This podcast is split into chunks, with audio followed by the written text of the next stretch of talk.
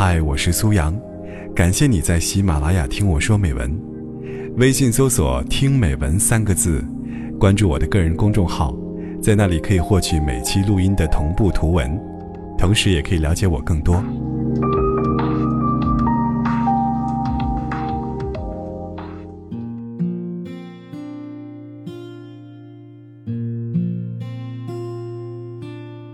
逃婚，这种在电视剧里才会发生的情节，居然前几天活生生在我身边上演了。迎亲的车队停在门口，新娘却已逃之夭夭。围观者占了里三层外三层，正议论得不亦乐乎。而新娘的父母显然没料想这样的阵势，呆呆地紧握手机，就差没报警了。这个新娘方子我认识，确实离谱的不像话。单说相亲，当年就相了不下一百场，过足了面试官的瘾。每次相亲结束，七大姑八大姨立马围上去问：“怎么样？这个没问题吧？”方子却不慌不忙，咂着嘴半天说道：“脸上有个痣，不行。”众人不信，回头一看，果真有个痣，只有芝麻那么大，不仔细看，谁能看得出来？方子跳到二十七八岁，当父母的不愿意了，开始做方子的思想工作。哎，金无足赤，人无完人，哪能什么毛病都挑呢？差不多就行了。就这样，方子终于订了婚，喜帖发得满大街都是。结果婚期一到，竟开了这么大的玩笑。我再见方子的时候，逃婚一事已经作为一个曾经的故事尘埃落定了。方子也如人所愿，过上了相夫教子的生活。偶尔一次提起来，我们问他：“后悔吗？”方子说：“我只是觉得抱歉，不觉得后悔。”原来，当年的方子也深知自己挑剔，却不明白自己为什么挑剔。直到临近结婚。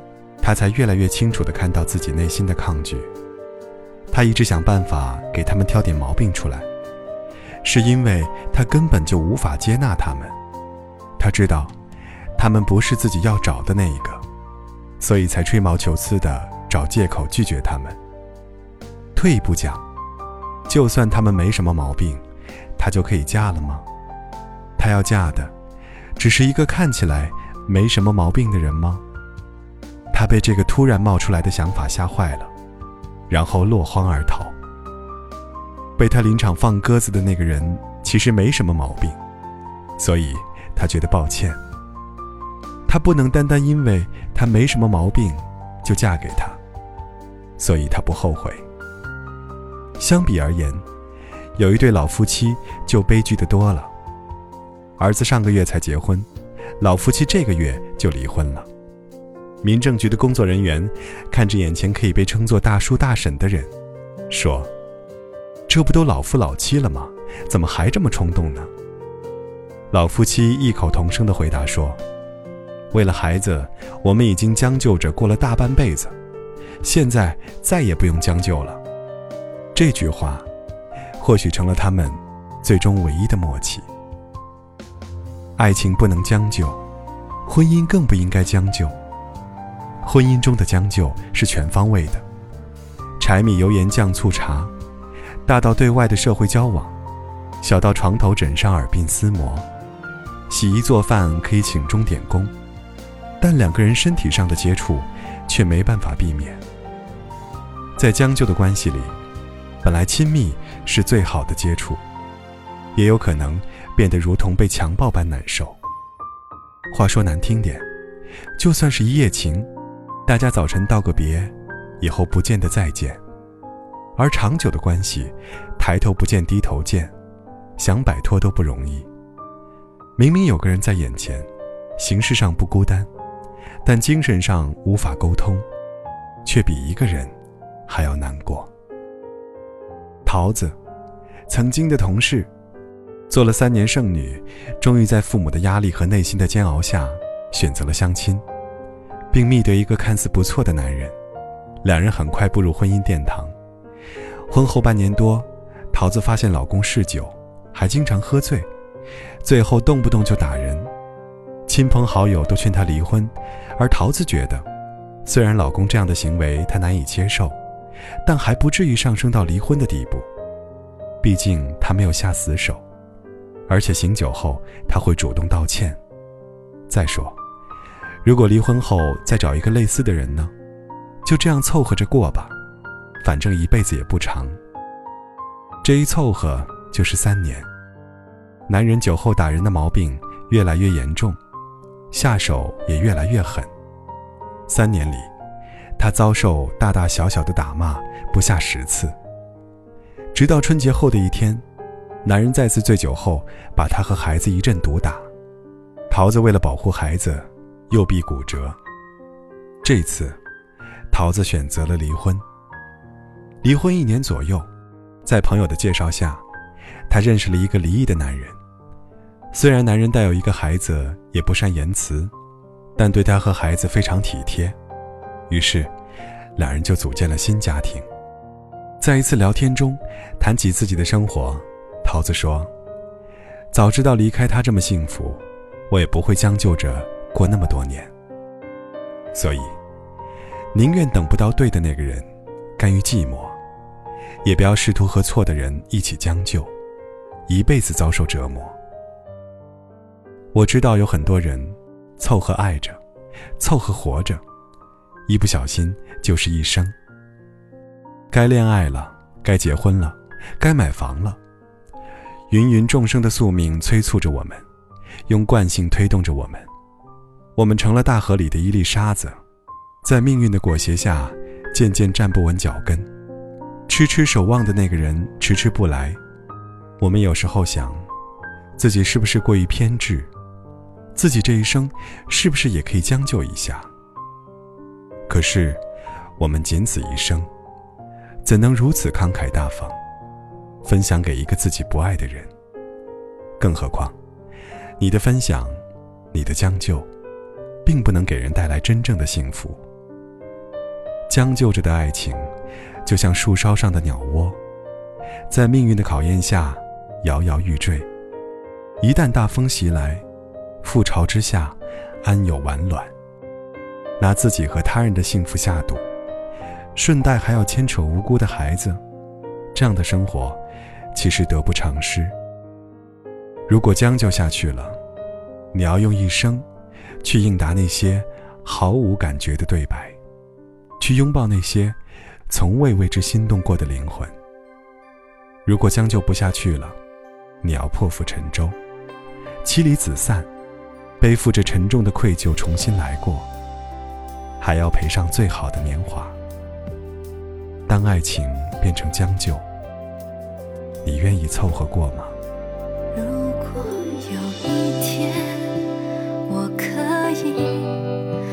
忘记了你，也许是因为我遇见了另外。一